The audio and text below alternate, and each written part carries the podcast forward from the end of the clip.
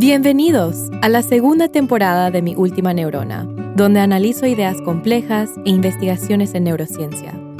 Soy Jessica Chomik Morales y trabajo en un laboratorio de neurociencia cognitiva en el Instituto McGovern, que hace investigación del cerebro y forma parte del Instituto Tecnológico de Massachusetts, o mejor conocido como el MIT, una de las universidades más prestigiosas de los Estados Unidos.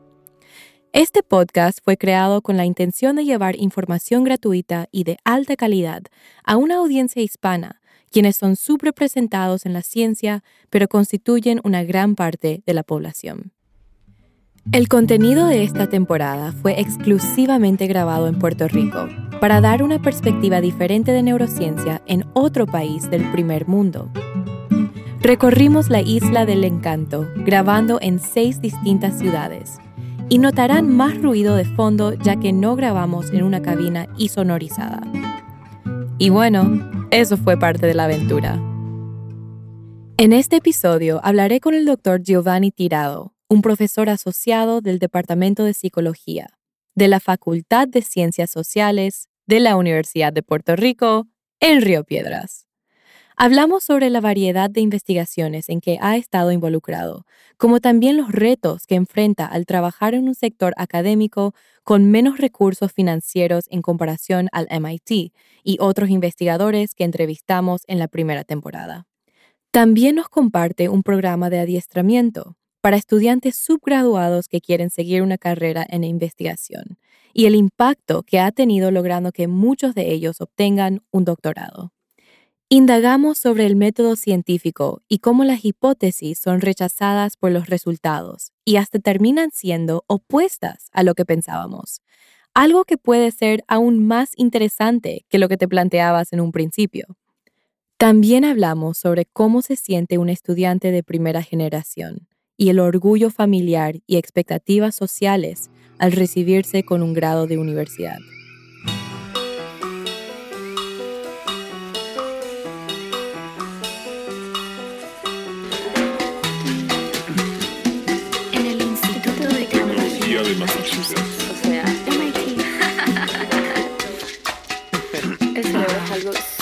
El cerebro es algo increíble. Que realmente es, eso. Que realmente no sabemos. No sabemos. No sabemos. Quiero saber más. Quiero saber más. Pero quiero saber más. Claro, y te lo explico aunque sea con mi última neurona. El doctor Tirado trabajó en un laboratorio donde aplicaba la neurofarmacología al estudio de la adicción y cómo influye el contexto en animales, específicamente ratones.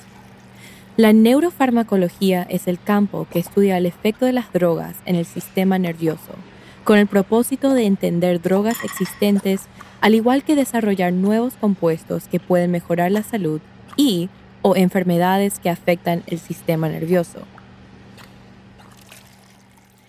El doctor Tirado utiliza imágenes de resonancia magnética funcional, o mejor conocido como IRMF, o en inglés fMRI para estudiar el reglamento emocional y cómo incide en el sufrimiento de síntomas de depresión en adolescentes y adultos jóvenes. Di una explicación sobre cómo funciona esta técnica en el noveno episodio de la primera temporada. Pero les refresco la memoria. Las imágenes que resultan demuestran las áreas en el cerebro donde hay más actividad en un momento determinado, al igual que una foto de las estructuras cerebrales para determinar sus tamaños. Así funciona.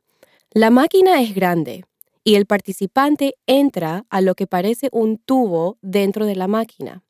Los investigadores utilizando esta técnica muestran unos estímulos o dan tareas a la persona mientras que está siendo escaneado, con el interés de estudiar las regiones que se activan durante los mismos. Una tarea produce como respuesta la activación en una o varias áreas del cerebro. Estas áreas aumentan las demandas metabólicas, provocan vasodilatación y alteran los niveles de deoxihemoglobina y oxihemoglobina. ¿Qué significa todo esto? Tal cual como corre más sangre a nuestras piernas cuando corremos que cuando estamos sentados, las partes de nuestro cerebro que están siendo activados por la tarea requieren más sangre oxigenada también. Entonces, lo que está midiendo el IRMF no es la actividad neuronal directamente, sino el campo magnético que surge cuando hay cambios en los niveles de deoxihemoglobina, que sería hemoglobina que ha liberado su oxígeno a los tejidos, y de oxihemoglobina, que sería hemoglobina que aún está combinado con oxígeno. Hay una biofísica aquí de la cual no hablaré más detalle por su densidad, pero lo que quiero que sepan es que los resultados de esta clase de escaneo se presentan en la forma de un mapa a color, igual al del tiempo que vemos en las noticias por televisión. Estos mapas nos permiten entonces determinar si hay cambios en el patrón de actividad de participantes con envejecimiento normal versus los que tienen Alzheimer, y más aún dónde están localizados esos cambios en el cerebro. Algo importante es que esto se puede repetir en meses o años y estudiar la progresión de la enfermedad y por tanto si algún tratamiento está teniendo efecto en dicha actividad. Bienvenidos a otro episodio de Mi Última Neurona. Soy Jessica Chomik y estoy acá sentada con el doctor Giovanni Tirado. Hablaremos sobre su trayectoria académica, sobre sus investigaciones y sobre los proyectos en que está trabajando ahora. Welcome. Muchas gracias, muchas gracias por la invitación. Bueno, para empezar, quiero saber cómo se enamoró del cerebro, qué le atrayó a las ciencias, cuál fue su trayectoria académica. Bien, distinto a lo que pudiera pensar alguna gente, no es el cerebro por donde yo comienzo mi interés académico. Eh, yo interesé, y me, me interesó la filosofía. Yo empecé en escuela superior cuando veía que quería estudiar. Eh, una de las cosas que me llamó la atención era el campo de la epistemología, que es cómo conocemos la realidad. ¿no?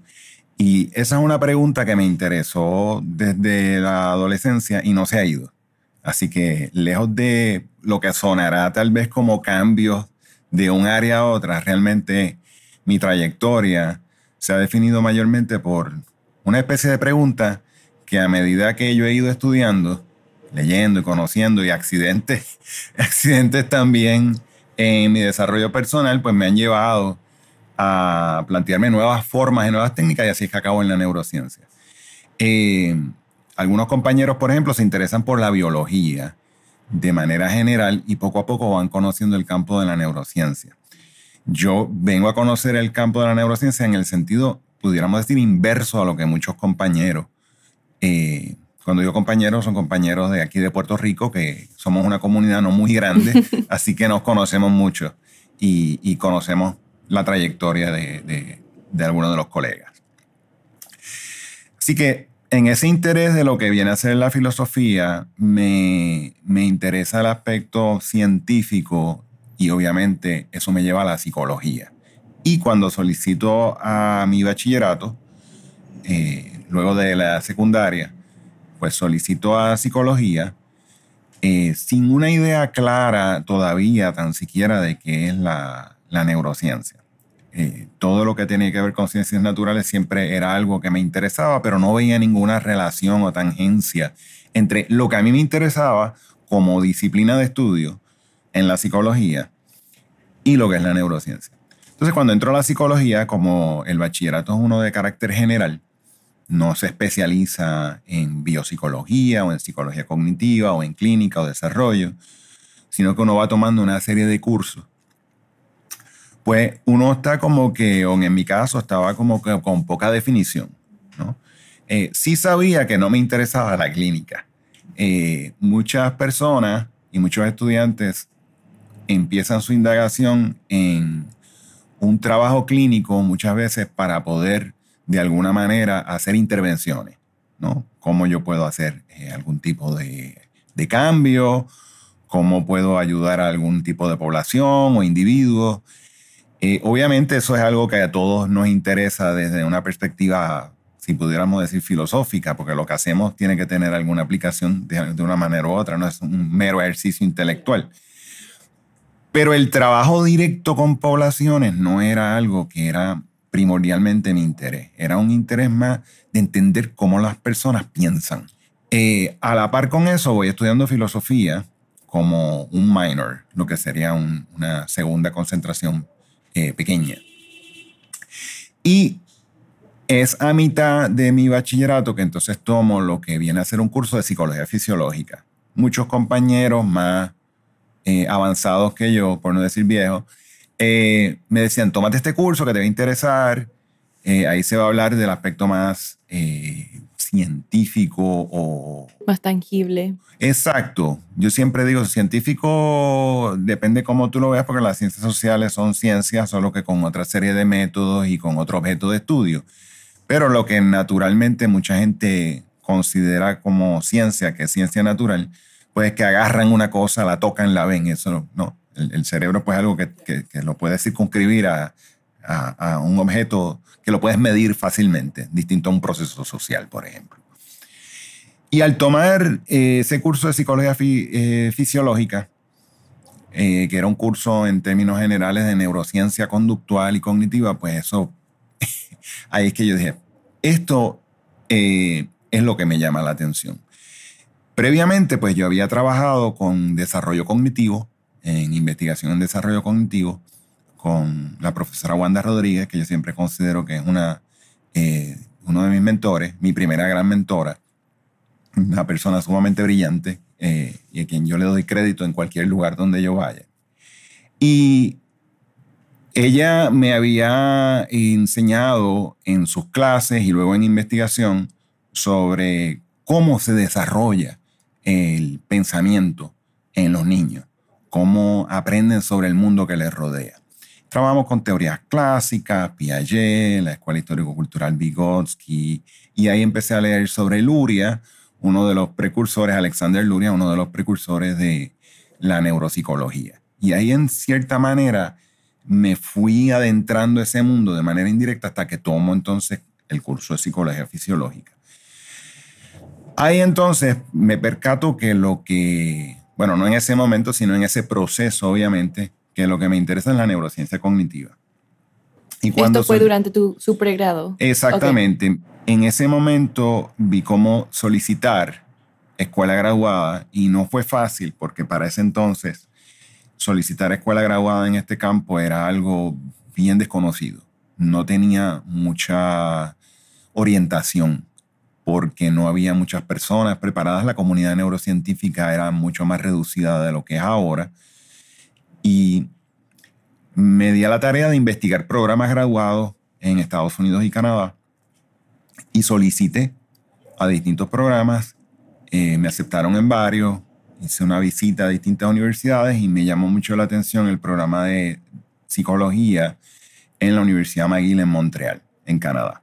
Y es donde entonces yo me voy y entro por el área de Behavioral Neuroscience o neurociencia conductual que eventualmente se convierte en Behavioral and Cognitive Neuroscience. Esto fue para los años 90, que es un año o es una década en la que se da lo que se llama la década del cerebro en Estados Unidos. Eso es una iniciativa del gobierno, para los que no saben, eh, que comienza a darse énfasis en el estudio del el cerebro humano, mientras Previo a eso, se había trabajado más con animales en la neurociencia y cuando tú querías hacer estudios y vas a trabajar en modelos animales y muchas veces celular molecular, el desarrollo de nuevas tecnologías permite que entonces se comience a trabajar con el cerebro humano de perspectivas más allá de lo que eran las lesiones. Previo a los años 90, la neuropsicología era tal vez la manera primordial de estudiar mm. en neurociencia eso era que tú tenías que ver pacientes que tenían algún daño cerebral y por lo tanto el tipo de población que tú tenías para estudiar era muy limitado. Mm. Ahí comienza a surgir esta idea de que tú puedes estudiar poblaciones de niños, poblaciones de adultos sin daño cerebral, y eso lo encontré interesante. Cuando yo comienzo a estudiar en la Universidad McGill, que estudié del 90 al 96, hice mi maestría y mi doctorado para el tiempo que yo estudié, todavía estas tecnologías eran incipientes. O sea, que había eh, poco acceso tal vez. Eh, por ejemplo, había un PET scan en, en McGill. Eh, era un tanto difícil hacer estudios con él. la lista de espera para los investigadores era larguísima, cosa que hoy en día, 30 y 25, 30 años después, obviamente son tecnologías caras y tecnologías sofisticadas, pero hay mucho mayor acceso. Sí. ¿no? entonces, en ese momento, pues yo me dedico mayormente a trabajar con modelos animales y trabajo con aprendizaje y memoria. Entonces, en ese, en ese periodo de tiempo, yo trabajo en neurociencia conductual con modelos con ratas y con ratones en términos de intervenciones farmacológicas, en la cual dábamos fármacos a los animales para entender cómo distintas partes del cerebro intervenían en procesos de aprendizaje y memoria tanto eh, regiones cerebrales como eh, neurotransmisores específicos y los receptores de esos neurotransmisores. También hicimos estudios de tipo genético. Y en esos estudios de tipo genético, en la maestría, hicimos un modelo animal de Alzheimer con una mutación del gen de precursor de la proteína de beta-amiloide. Para entonces nosotros poder entender qué estaba haciendo esta proteína para entender en seres humanos qué ocurría. El Alzheimer es una enfermedad que su, su problema esencial es un menoscabo en las funciones de aprendizaje cognitivo. O sea, la persona puede aprender aspectos diríamos, motores o hábitos, pero aprender lo que sería el recordar un texto o ir a una clase o ver una película o tener una conversación con un ser querido, por ejemplo, una de las cosas que vamos a ver es que varios minutos después o el día después la persona no se acuerda. Y esto es progresivo y la persona pues cada, cada vez va empeorando. Entonces, perdón, pero para este gen estaba produciendo amiloides.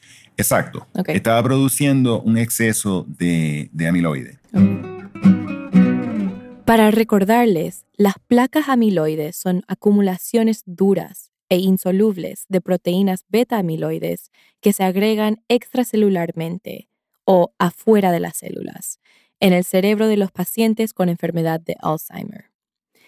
Este biomarcador de la enfermedad no está bien entendido e incluso hay un debate en la neurociencia de si son estas placas las que causan la neurodegeneración o si la neurodegeneración y fallos de sistemas metabólicos son lo que causan estas placas. ¿El pollo o el huevo? La vasta mayoría de las personas que tienen Alzheimer es lo que se conoce como esporádico, que son los primeros en la familia donde surge y no se sabe la causa. Eh, aproximadamente un 10% se relaciona a mutaciones genéticas y nosotros usamos esa mutación genética. En la primera temporada del podcast hablé con la doctora Jaquel Quiroz sobre una población que estudia en Antioquia, Colombia, quienes están genéticamente predispuestas a tener Alzheimer debido a una mutación en su ADN. Si aún no lo han escuchado, lo recomiendo. Ahora, y respectivamente si es una mutación o no, el progreso de la enfermedad es más o menos el mismo en términos cerebrales. Y con este modelo nosotros queríamos ver aspectos electrofisiológicos, aspectos conductuales y aspectos neuroanatómicos. Y publicamos la investigación en el 97 en la revista Neuron, que fue bien, bien interesante para mí porque era un estudiante de maestría y estuve con un equipo de trabajo bastante amplio que hicimos distintos componentes. Yo hice el componente conductual y nosotros vimos que los animales tenían problemas de aprendizaje espacial, pero no tenían problemas en aprendizaje de hábitos. Hmm. Así que eso nos permitió ver una relación entre eh, amiloide, el depósito excesivo de esta proteína en áreas del hipocampo, que se sabe que son importantes para aprendizaje cognitivo, hmm. y este tipo de aprendizaje. Y otra cosa que vimos es que era algo que empeoraba con la edad porque usamos animales de distintas edades, jóvenes versus animales ya viejos. y, y vimos un deterioro progresivo.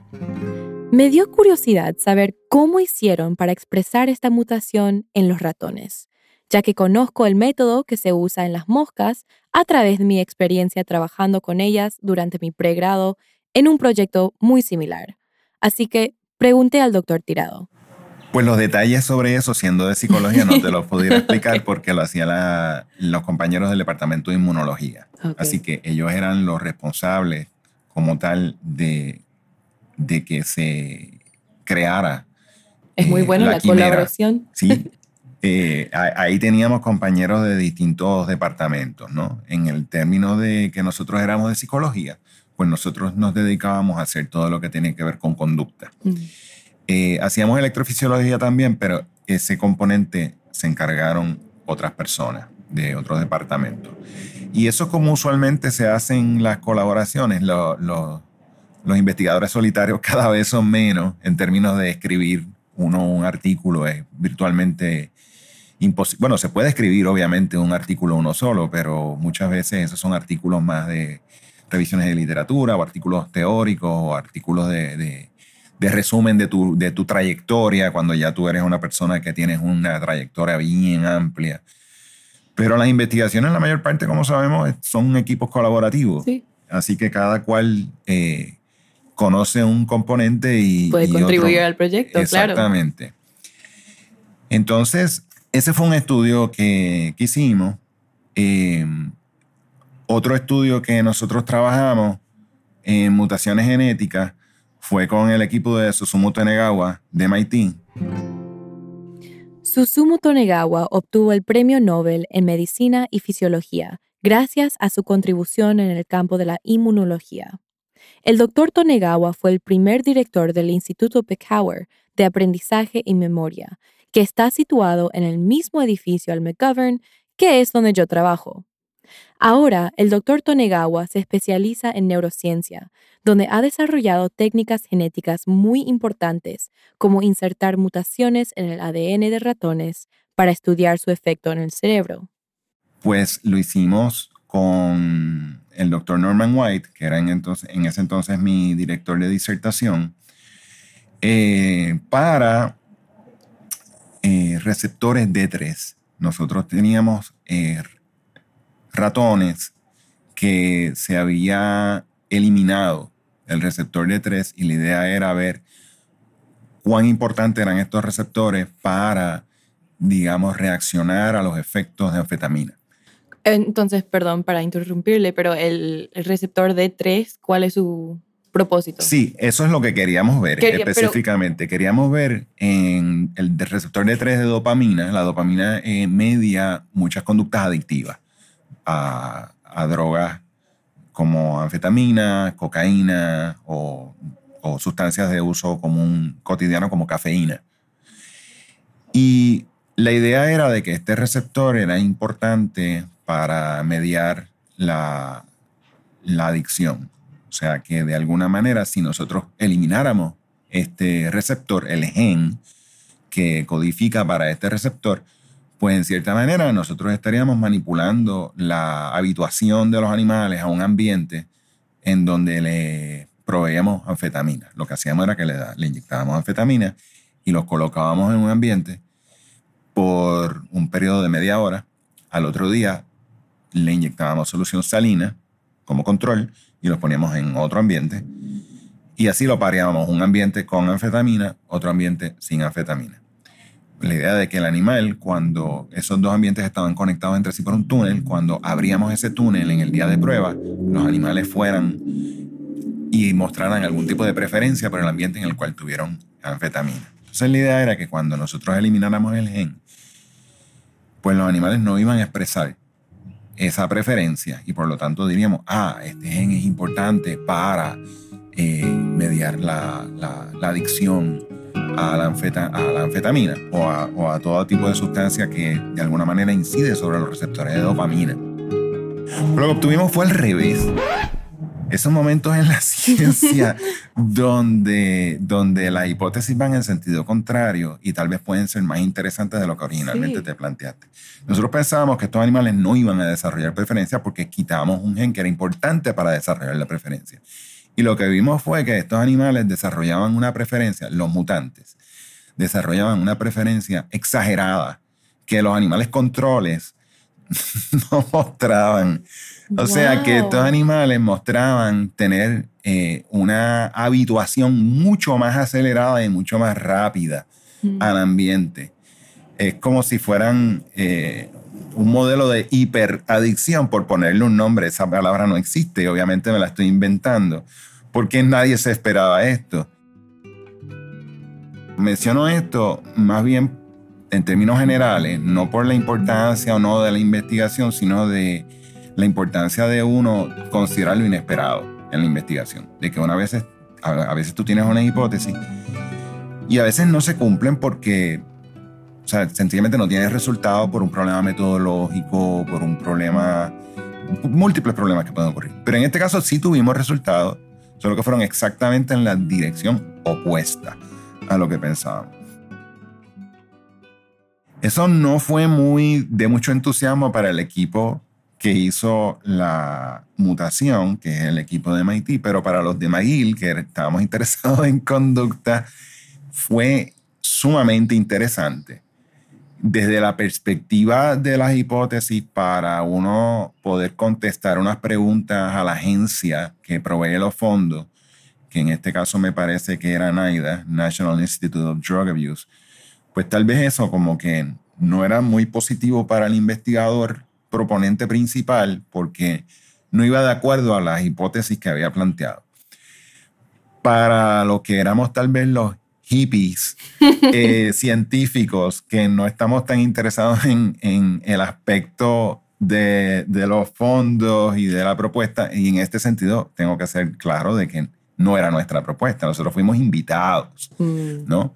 Por eso digo que éramos los hippies, ¿no? Pues nos invitaron a esto, vimos algo que era curioso y queríamos seguir, pues, eh, indagando sobre el asunto porque era algo inesperado. Pero bueno, se quedó ahí porque no era parte de los objetivos del, del, proyecto central. Nada, menciono esto otra vez porque creo que es importante que siempre uno en la investigación esté abierto a nuevas posibilidades no se puede dar un desarrollo de la ciencia si nosotros nos encerramos nada más en que esto es como va a ser, esta es la hipótesis que yo tengo, una hipótesis al fin y al cabo una suposición informada en la literatura y estudios previos, pero para eso no la pone a prueba.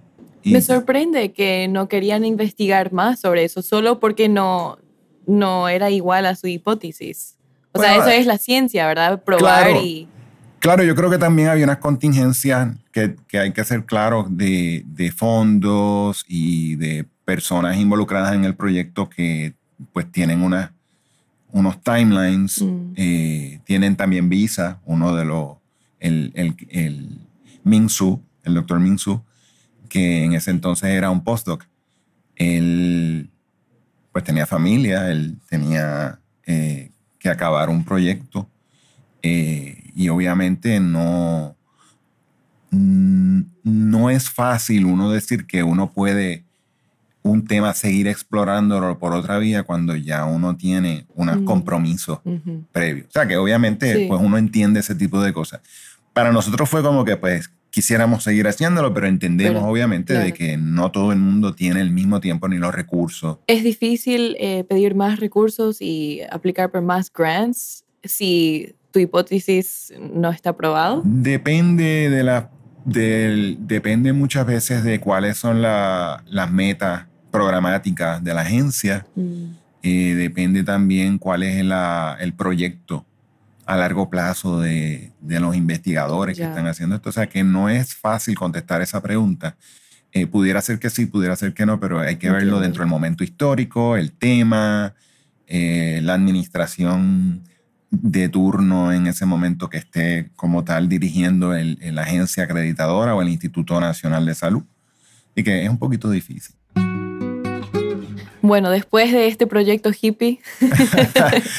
bueno, eh, pues tuve otros proyectos, eh, no voy a hablar de, de, de, todos ellos, pero me graduó, me voy de McGill y entonces vengo a la Universidad de Puerto Rico a trabajar en el departamento de psicología. Así que en cierta manera, pues vuelvo nuevamente.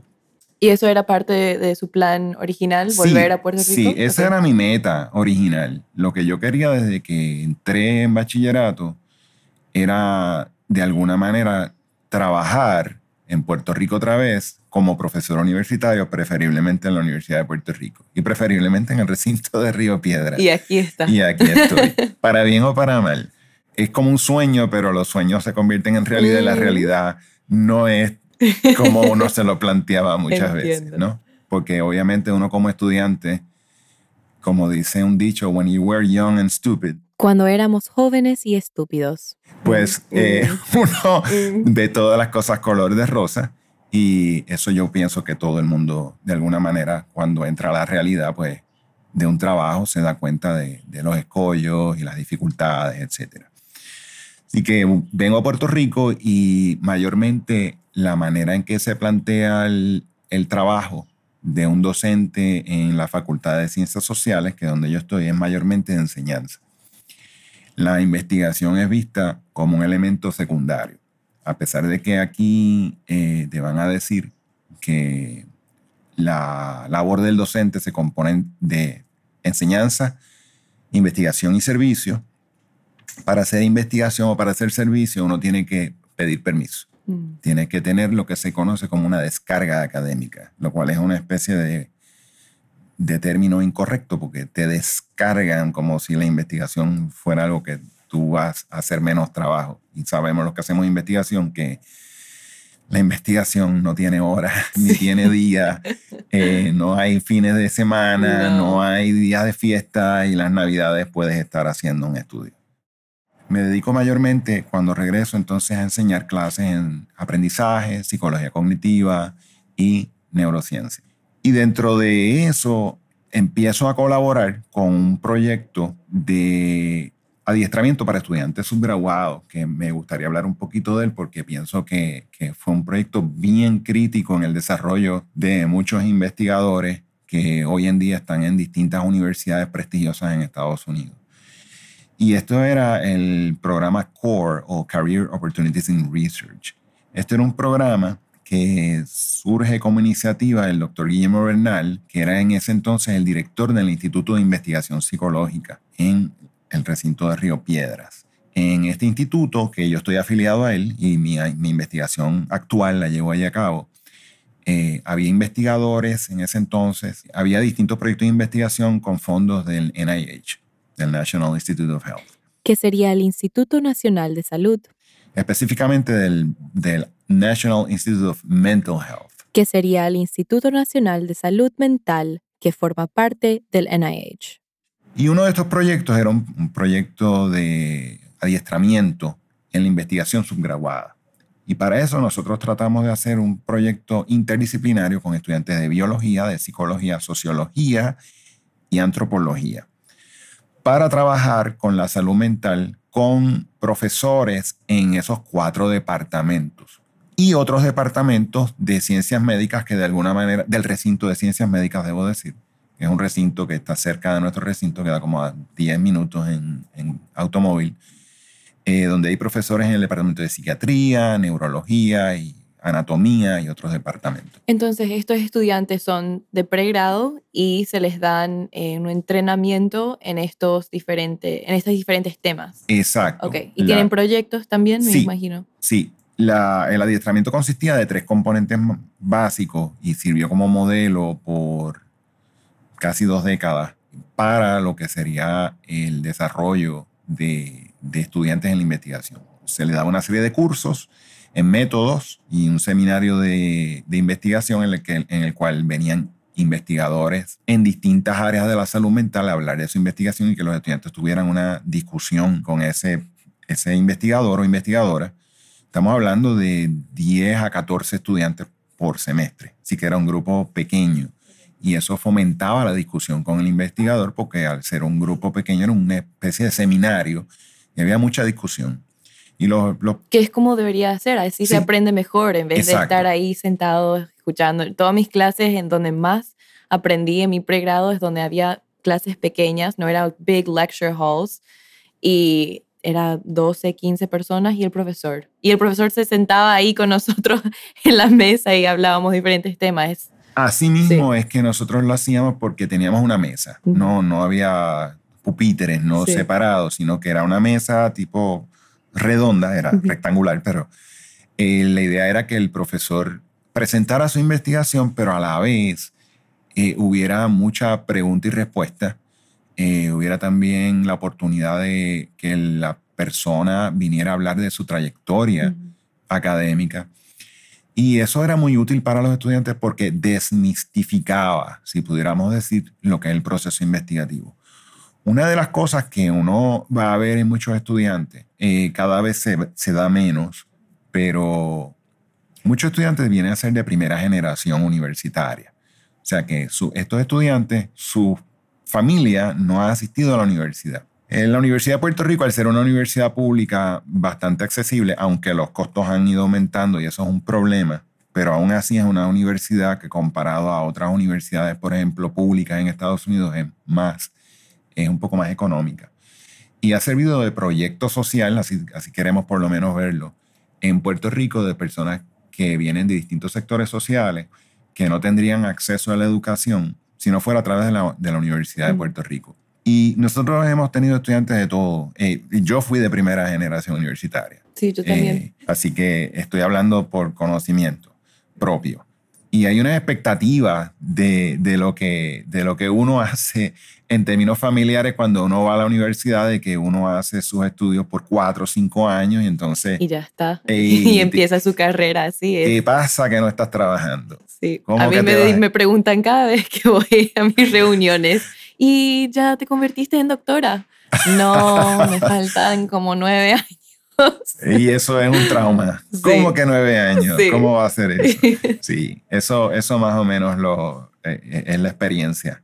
Eh, algunas familias no saben y, ni siquiera formulan la pregunta porque ni, entienden. otras sí entienden, más o menos, otras entienden a mitad.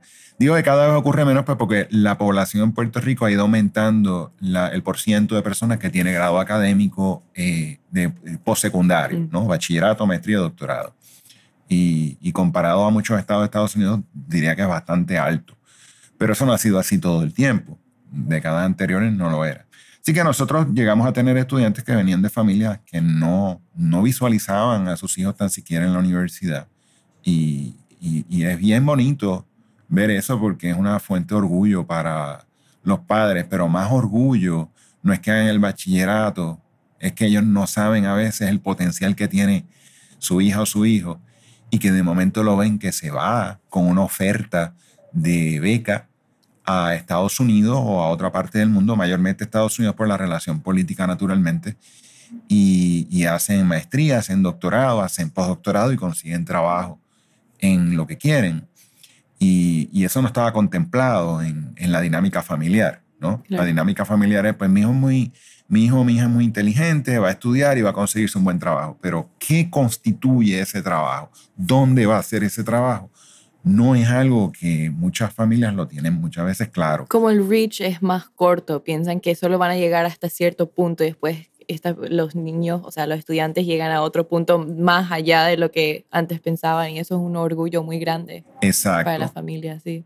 Y, y aún así, eh, cuando llegan, lo lejos que llegan, no entienden todavía exactamente qué es lo que hacen, ¿no? Porque muchas veces la gente piensa que sus hijos si llegan a estudiar y tienen esta, esta dicha de poder llegar a, lograr una profesión, van a ser una profesión tradicional.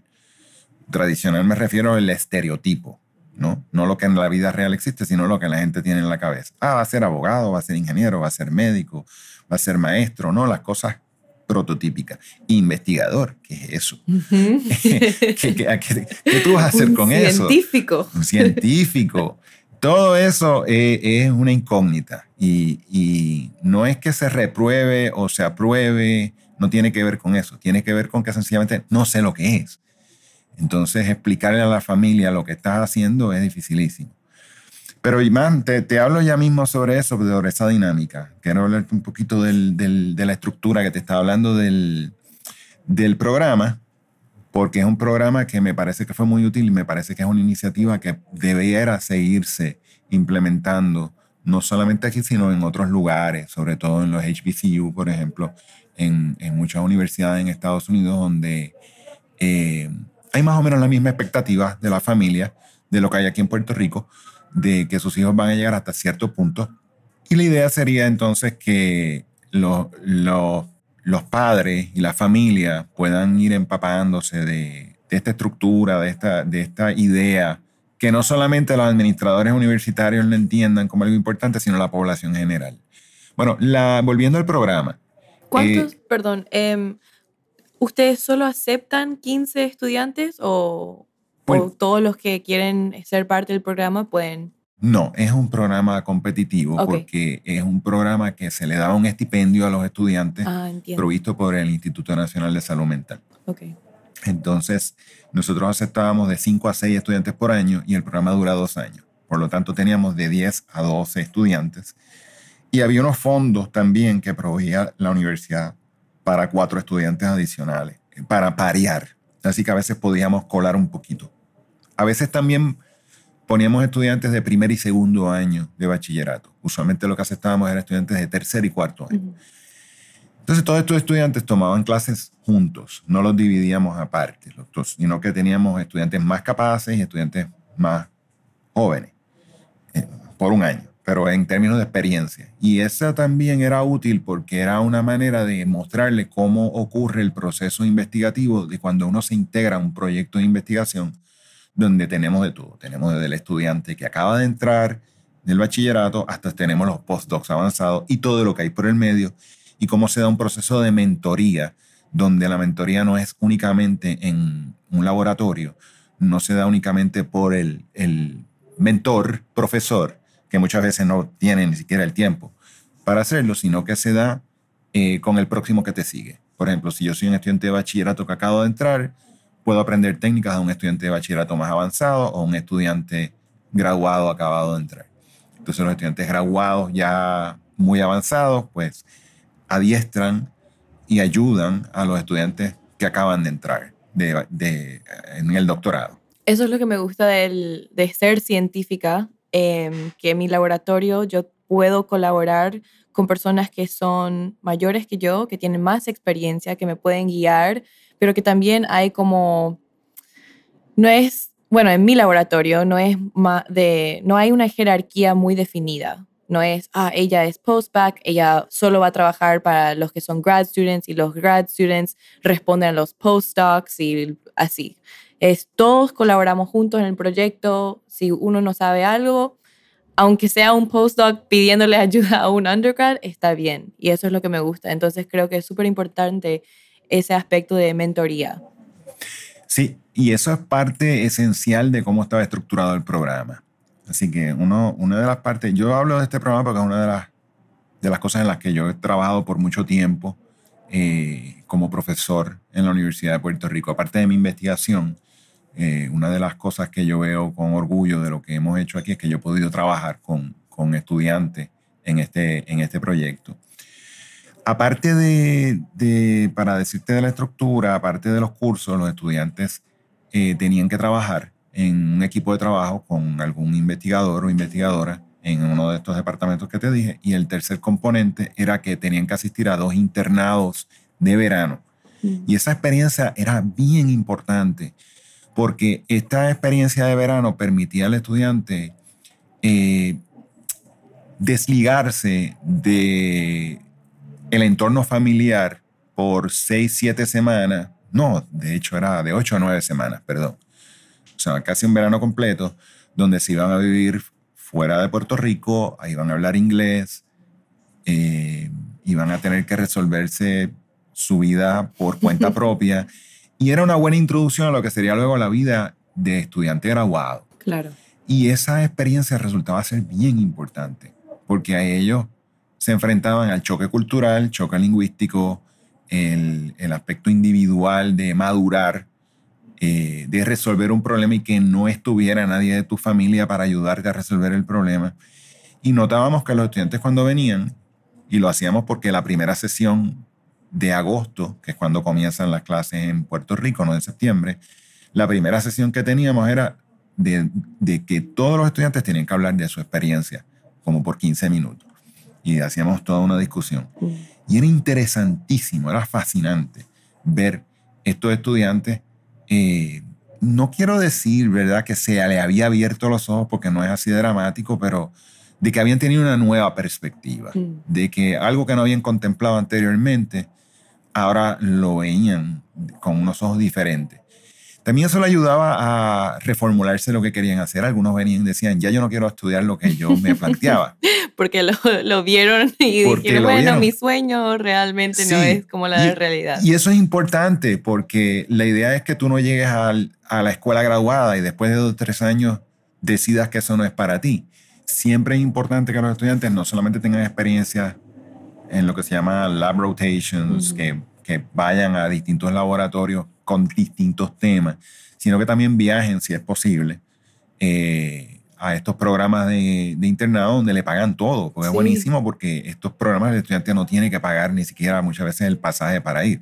O sea, le pagan todo y le dan un estipendio y a veces el estudiante regresa con, con unos fondos que puede tener en su cuenta personal. Sí. Y refuerza también su CV para cuando aplican Naturalmente. a el Exacto. graduado. sí. De hecho, muchos estudiantes que tuvimos que cambiaron, por ejemplo, algunos, por ejemplo, cambiaban no porque no les gustaba lo que hacían, sino porque no se habían planteado unas temáticas particulares que ahora conocieron y dijeron, voy a reformular mi estudio. Se entusiasmaban tanto que acababan yendo, acababan yendo al doctorado en un lugar donde habían hecho su internado, habían hecho un muy excelente trabajo. La persona que sirvió de mentor en esa experiencia había visto el potencial del estudiante y había dicho, solicita aquí, que yo voy a considerar tu solicitud. Y muchos acababan Wow. asistiendo ahí. Así que e- eso era bien positivo porque es una manera que el estudiante tenía de ponerle una cara a su solicitud y decir, este soy yo, esto es lo que puedo hacer, ¿no? Porque todo el mundo, como decimos, luce bien en papel, Mm. pero probar y que tú veas a un estudiante dos meses trabajando en tu laboratorio y que tú hables con tus estudiantes graduados o tus postdocs y te digan, mira, esta persona tiene mucho empuje, tiene mucho interés, eh, tiene un alto nivel de responsabilidad, tiene mucho entusiasmo o cualquier otra cosa. O, o puede funcionar al, al contrario, decir, mira, esta persona no, realmente no del grado, pero afortunadamente eso no era lo que pasaba. Estos estudiantes eran estudiantes competitivos y, tuvimos una excelente experiencia. Muchos, muchos de ellos lograron asistir a distintas universidades de prestigio en Estados Unidos eh, en temas de salud mental. Algo que encuentro curioso es que de esos estudiantes que originalmente trabajaron en proyectos de psicología social o comunitario o psicología clínica, acaban después en neurociencia. y para mí es bien, bien curioso porque cuando solicitan a la escuela graduada, algo que encontraba curioso era de que, no en ese momento, pero luego de, de ver su trayectoria, ver, leer sobre ellos, hablar con ellos, decía, pero ¿cómo tú acabaste en neurociencia si cuando yo leí tu ensayo y cuando tú estabas interesado en esto, tú lo que querías hacer era trabajo no neurocientífico, en lo que fuera? Y por alguna vía, por el, de alguna manera, muchos de los estudiantes que yo no contemplaba que iban a acabar en neurociencia, acabaron en neurociencia. Porque la neurociencia encapsula muchos diferentes temas que Exacto. uno puede investigar. Entonces, como usted dijo, eh, le interesó mucho eh, al principio la filosofía, pero hay filosofía, se puede estudiar eso dentro de la neurociencia también, Exacto. se puede aplicar. Hay, hay un campo que se llama filosofía experimental, que es un debate dentro de los departamentos de filosofía, porque están los tradicionales que dicen, no, eso no se debe hacer, eso Mm. es ciencia. Los filósofos debemos hacer eh, planteamientos de corte formal, no de corte em- empírico. Mm. Y eso sería la vieja escuela, y la nueva escuela diría, llevamos 2.500 años planteándonos lo mismo, eh, lo cual no es un problema, pero ellos dicen, bueno, tal vez debemos utilizar las técnicas de neuroimagen, por ejemplo, o algún otro tipo de, de herramienta para tratar de ponerle contestaciones a esas preguntas. Sí. ¿no? Y, y es una de las cosas que cuando yo enseño clases en neurociencia a mis estudiantes, que vienen muchas veces un poquito cerrados, y aquí estoy hablando de estudiantes doctorales inclusive, aquí en la Universidad de Puerto Rico, vienen tal vez con una idea muy limitada de lo que es la neurociencia, pensando que todo es células y moléculas. Y cuando yo empiezo a hablar en los cursos, sobre todo en el curso inicial de neurociencia, yo tengo una unidad de neurociencia y sociedad y hablamos, por ejemplo, de la relación de la neurociencia y la arquitectura, la neurociencia y la educación, neurociencia y urbanismo, neurociencia y filosofía. Hablo de marketing, hablo del, del campo legal. Sí. Eh, el, por ejemplo, los estudios de testimonios oculares, eh, famoso de Elizabeth Loftus, quien comienza a hacer este tipo de trabajo sobre la, falibilidad de la memoria, y luego ella entra a colaborar con neurocientíficos haciendo neuroimagen, ¿no? Entonces todos estos estudiantes empiezan a ver que lo que ellos se habían planteado originalmente como un campo muy limitado, que era tal vez trabajar con animales en un laberinto, inyectando sustancias. Usando batas blancas. Exactamente. Ahora se dan cuenta de que, de que trasciende montones de, de, campos y que hay una interdisciplinariedad cada vez más marcada. Eh, Así que... Y se puede hacer preguntas muy abstractas, o sea, preguntas que son muy definidas y exactas como cuál molécula hace que esta proteína sea de esta forma, pero también se puede hacer, bueno, ¿cómo es la ¿qué es la empatía? ¿Cómo se ve el cerebro? Y eso es algo, wow, como, bueno, podemos ir hasta abajo otra vez. ¿Los animales tienen empatía? Se puede preguntar. E, ese es un tema, por ejemplo, que yo tengo un estudiante que está interesado en empatía eh, y conductas prosociales y afiliación política. Eso, quiero saber más sobre lo que estás haciendo ahora, porque realmente me, me interesa mucho las investigaciones y la clase de neurocientífico que eres. Pues mira, eh, yo te he hablado de, de, lo que hice a nivel graduado, eh, que también estuve en este proyecto, que siempre encuentro bien importante señalar porque me parece que es una iniciativa que, aunque ya no existe porque el, el NIMH eliminó el componente de adiestramiento. O sea que eso no es que no lo tenemos en Puerto Rico, es que se eliminó a nivel global en todos los Estados Unidos. Eh, y se quedó huérfano ese componente de, de, training y ya el NIMH no da fondos para, para bachillerato. Existen otras iniciativas, el proyecto MARC, que es parecido, pero es nada más para estudiantes de, natura, de ciencias naturales. Maximizing Access to Research Careers, o MARC, es un programa a nivel subgraduado para aumentar el número de minorías que completan su bachillerato y continúan una carrera a nivel doctoral. Este programa provee seminarios de desarrollo profesional, al igual que asistencia económica, que permite a los estudiantes enfocarse en sus clases e investigación, y por tanto ser más competitivos a la hora de solicitar a escuelas graduadas. Mark ha ayudado a miles de estudiantes en todos Estados Unidos y Puerto Rico. Y un ejemplo es nuestro asesor científico e invitado en la primera temporada, el doctor Héctor de Jesús Cortés, que fue becario de Mark y gracias a ello pudo entrar directamente al doctorado al acabar su bachillerato. Así que es un poquito más limitado en términos del, del Qué desafortunado eso. Sí. ¿Por qué lo eliminaron? Eh, ¿Por fondos o...? Bueno, siempre están los aspectos políticos de dónde se, dónde se destinan los fondos, eh, para qué son importantes los fondos. Y no se entendió en este momento para el 14, 2015, eh, la administración del instituto entendió que quería poner énfasis mayor en las investigaciones de investigadores más eh, avanzados y no dedicarle al componente más de adiestramiento a estudiantes de bachillerato o a estudiantes eh, principiantes. Eh, no te pudiera decirte, puedo especular, pero no, no, no es algo que yo tenga evidencia. Puedo especular dentro del ambiente científico general de por qué ese tipo de cosas ocurre. Eh, el aspecto político, pero el hecho es que se elimina. El doctor Tirado siguió con su trayectoria académica. Eh, yo hice un postdoc con la profesora Carmen Maldonado. Les cuento que también entrevisté a la doctora Maldonado y que el episodio es parte de esta temporada.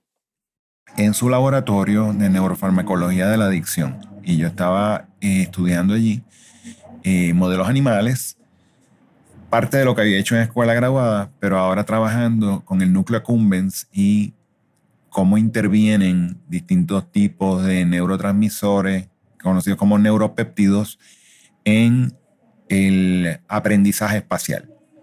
Y como esto media el aprendizaje de contexto, porque esto era importante, porque la adicción, que es la habituación a, un, a una sustancia o, a, puede ser también a, un, a, una cosa, a una conducta, por ejemplo, las conductas adictivas como, como el juego compulsivo, etcétera, pero nosotros no estamos estudiando eso, estamos estudiando a sustancia. Pues el contexto es importante y la idea es de que a través del uso repetitivo de un fármaco, pues el cerebro va a ir cambiando y como consecuencia de ese cambio, pues eh, eventualmente el contexto va a trigger, la palabra se me va, se me escapa en español, va a iniciar un proceso de búsqueda del, del fármaco, ¿no? Como una persona que tal vez entra a un contexto donde, donde compra el, el, o consigue o se administra eh, una droga, pues esto sería suficiente. Eh, y eso va más allá de la idea de la retirada, de la idea de que la persona usa la droga porque tiene una necesidad biológica de usarla, eh, sino que hay una necesidad psicológica, pero cuando decimos psicológica es porque su cerebro ha cambiado debido a la experiencia. ¿no? Bueno, ese, ese, ahí yo hice mi postdoc, pero debo decir que entonces yo, volviendo a mi interés original, me reespecializo y comienzo a estudiar Functional MRI. ¿Qué sería IRMF? la técnica que les expliqué durante el preámbulo del episodio. Y para eso comienzo a estudiar en la Universidad de Puerto Rico con el doctor Antonio Algace, que es un ingeniero biomédico, que es la persona quien me adiestra, cojo curso formalmente y luego a la vez asisto eh, varias veces al Centro Martinos de MIT Harvard en Charlestown, en, en Boston, para adiestrarme en la técnica de neuroimagen funcional. Y así establecemos con el doctor Antonio Algace un laboratorio de neurociencia cognitiva. Y en ese laboratorio nosotros comenzamos a hacer trabajo de tipo de desarrollo, desarrollo humano, con adolescentes y adultos jóvenes para ver regulación emocional y procesamiento de información emocional y cómo eso incide en el surgimiento de síntomas de depresión. Le pregunté al doctor Tirado si también reclutaban participantes que sufren de otros trastornos que son comórbidos con la depresión, como la ansiedad o trastorno límite de la personalidad, que se define como una afección mental que se caracteriza por un patrón continuo de estados de ánimo, autoimagen y comportamientos inestables. Bueno, en nuestro caso estábamos interesados en adolescentes que tuvieran síntomas de depresión. Ok. Así que nosotros hicimos un proyecto que fue bien difícil reclutar. Eh, es un tanto difícil reclutar a veces en Puerto Rico, pero el asunto del estigma de la salud mental. Eso todavía es un problema que hay que, hay que es trabajar así también mucho. En, en, Paraguay. Ahora, ¿Sí? ¿Sí? en mi generación se están yendo más a terapia, pero igual eh, hablar o decir, si yo veo una terapeuta, es como que, wow, ¿qué te pasa? Algo, es un estigma muy grande igual. Pues es, ese problema lo, lo, tuvimos porque una de las cosas que queríamos hacer era eh, diagnosticarlo. Era un proyecto en conjunto con el Departamento de Psiquiatría. La idea era que le íbamos a hacer un scan cerebral para medir cómo procesan imágenes negativas previo al proceso terapéutico. Entonces hacer un proceso de terapia cognitivo-conductual. La terapia cognitivo-conductual, también conocido como TCC, es un tratamiento psicológico a corto plazo, entre 12 y 24 semanas, que ayuda a modificar los pensamientos, sentimientos y comportamientos negativos. La TCC suele usarse para tratar la ansiedad y la depresión, utilizando técnicas como cuestionar las creencias negativas y reemplazarlas con alternativas, resolver problemas y desarrollar capacidades para sobrellevar situaciones difíciles y luego hacer un post eh. O sea que íbamos nuevamente a llevar a la persona para ver cómo funciona su cerebro con las mismas imágenes, a ver si había habido algún cambio. Porque nuestro interés era, y esto era una propuesta de NIMH, ver los factores orgánicos de terapias no biológicas. Así que la idea era, se ha estudiado mucho, por ejemplo, cómo se, se administran fármacos, cómo estos fármacos eh, inciden sobre el cerebro. Eh, y una de las preocupaciones es que estos fármacos muchas veces no son efectivos a largo plazo. Mm. Eh, hay estudios que indican que a veces 75, entre 70 y 77% de las personas que se le da fluoxetina, que eso es Prozac. Este es un antidepresivo común. Para darles una explicación simple y breve, esta familia de antidepresivos funcionan inhibiendo la reabsorción de neurotransmisores serotonina y norepinefrina en el espacio sináptico, lo cual aumenta la disponibilidad de estos dos neurotransmisores para el uso de las neuronas. Claro, es mucho más complicado el proceso, pero lo importante es que la serotonina y norepinefrina participan en la regulación del estado de ánimo, entre otras cosas, y aumentar la cantidad de estos neurotransmisores en la sinapsis está correlacionado con un ánimo elevado. Pero lo que el doctor Tirado está subrayando aquí es que muchas de las personas depresivas que toman esta clase de fármacos eh, recaen a los seis meses, luego de terminada la administración de la última dosis del fármaco. Entonces no hay mucha efectividad. Entonces la pregunta es qué es lo que está ocurriendo. ¿Se está atendiendo el síntoma o se está estudiando la causa?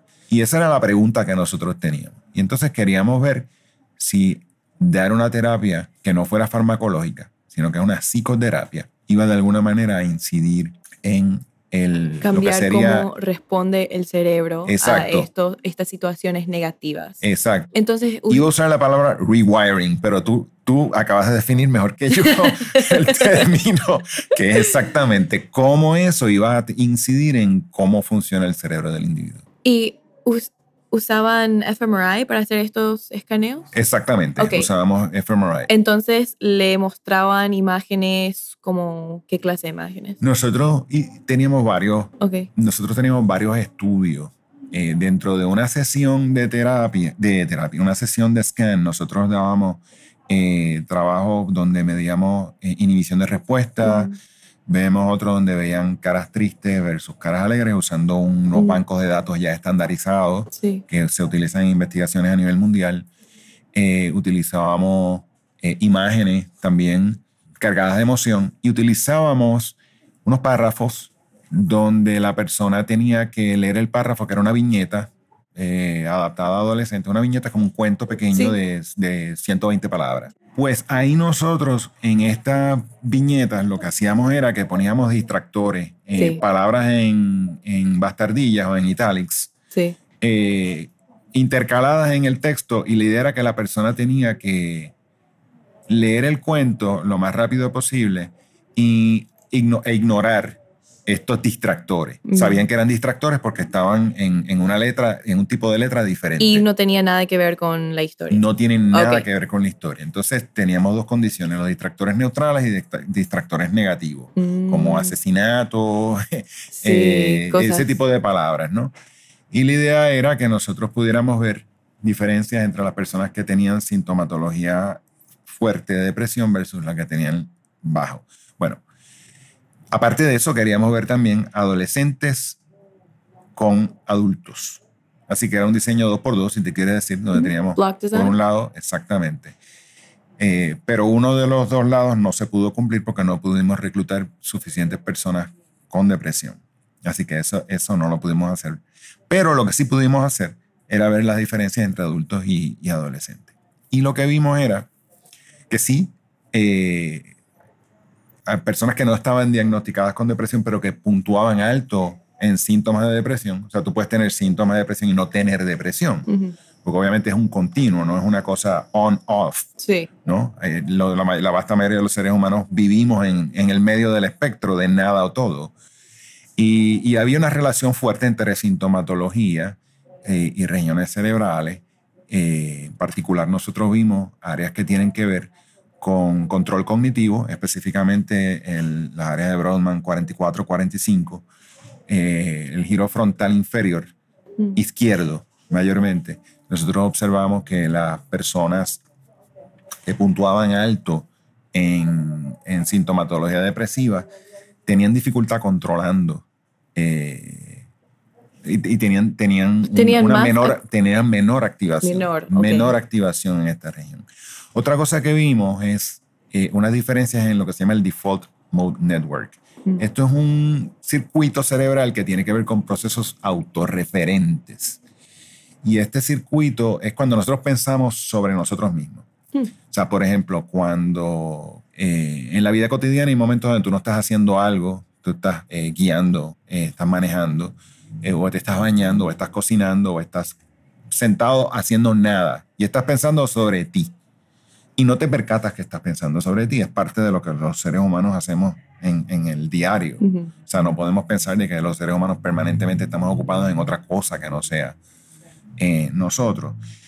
Eh, y, este, y estos procesos autorreferentes son bien importantes porque es lo que permite la maduración y el control cognitivo y la regulación de emociones. Por eso se critica, esto es un paréntesis un poquito que voy a hacer, se critica mucho la idea de estos papás padres que a sus padres y madres que a sus, a sus hijos o hijas le, le llenan el itinerario de cosas. Mm. O sea, salen de la Denle escuela. tiempo para pensar en sí mismo. Exactamente. que los ponen en, en balompié y luego los ponen en judo y los, los ponen en piano y luego hacen tarea y después se bañan, comen, se acuestan. Y es como, eh, ¿verdad? Voy a sonar como la gente así, la, el estereotipo cómico del viejito en mis tiempos.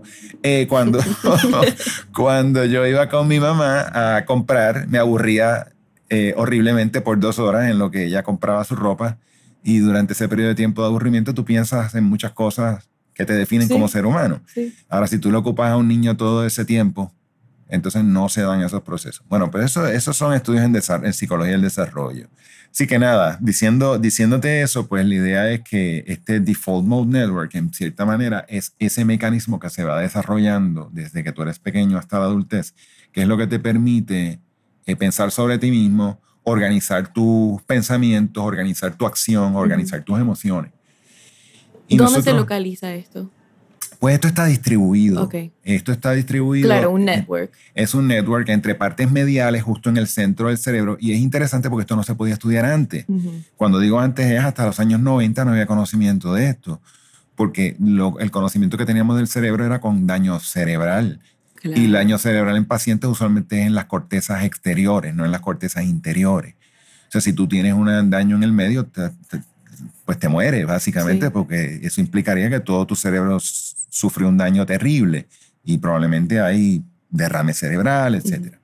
Entonces la técnica de neuroimagen, lo interesante de ella es que entonces te permite ver el cerebro de un ser humano común y corriente sin daño cerebral y ver su actividad. Y eso es una técnica muy reciente. Y comparar esa actividad a otras personas también y ver dónde hay similares. Y eso permite estudiar algo interesante que es las diferencias individuales. O sea, ya sacándolo del aspecto de daño cerebral o de patologías, comparar estilos cognitivos diferentes, ¿no? Así que nosotros lo que observamos era que las, en términos generales, cuando comparábamos los adultos con los adolescentes, los adultos mostraban mucha mayor activación de este circuito eh, que tiene que ver con procesos más abstractos, autorreferentes, mientras que los adolescentes, estamos hablando de 13 a 17 años, mostraban mayor, una pobre activación de esa región y mayor activación en regiones de control cognitivo que tienen que ver con aspectos concretos, mm. que en la literatura y en otros estudios se ha visto que, tiene que, que median, eh, por ejemplo, peligro, eh, patente, eh, como una imagen de algo que tienes al frente o como de un accidente automovilístico o de un animal feroz.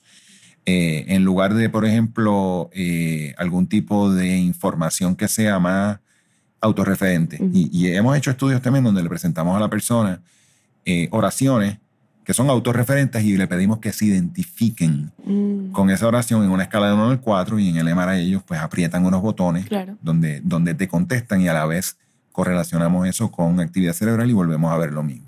Cuando ustedes estaban eh, comparando los adultos a los adolescentes, ¿eran eh, personas con depresión o eran eh, el, interés original era hacerlo con personas con depresión. Y, y, eso era el grupo control. Así que teníamos depresión y no depresión y adultos y adolescentes.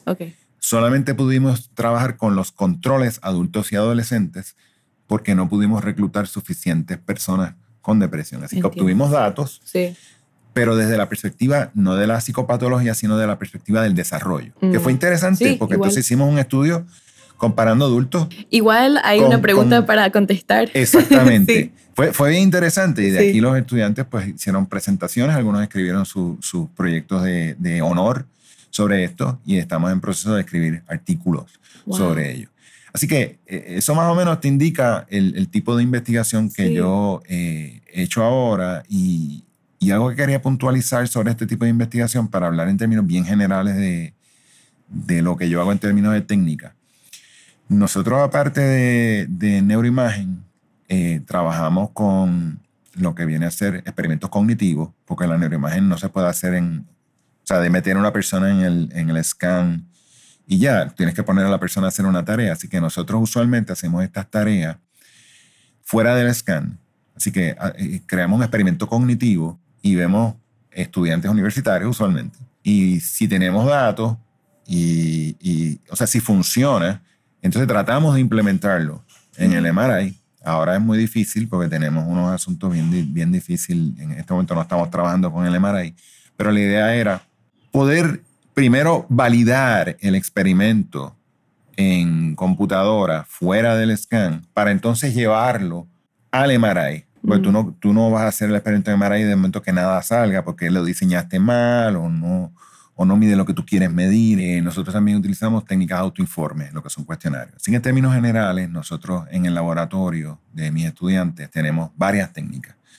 Y la idea es que con una sola técnica tú no recopilas información, sino que tratas de recopilar información con distintas técnicas. Que eso es parte de lo que se trata de hacer ahora, por ejemplo, los Research Domain Criteria, que es una iniciativa de NIMH, es de recopilar datos que vayan desde lo molecular hasta lo comunitario, con montones de medidas, y que cuando tú hagas una investigación, pues trates de utilizar por lo menos dos medidas diferentes que permitan el crosstalk. Eh, entre distintos campos para avanzar el conocimiento. Y eso nos lleva al aspecto de la interdisciplinaridad que estábamos hablando anteriormente. Así que en términos generales, a grosso modo, eso es para decirte el, el tipo de investigación que yo realizo ahora. Es muy fascinante, me encanta. Bueno, doctor Tirado, muchas gracias por hablar conmigo, por contarnos un poco sobre ti, sus investigaciones. Me encantó hablar con usted. Igual, muchas gracias por la invitación. claro. Espero que les haya gustado este episodio de estreno y que estén emocionados para el próximo episodio, que será mi conversación con la doctora Carmen Maldonado, una neurocientífica quien ha aportado nuevos temas de investigación y conocimiento para entender la adicción y que también ha ayudado a los científicos latinos, en particular a las mujeres, a desarrollar todo su potencial y representarnos en el campo de la neurociencia.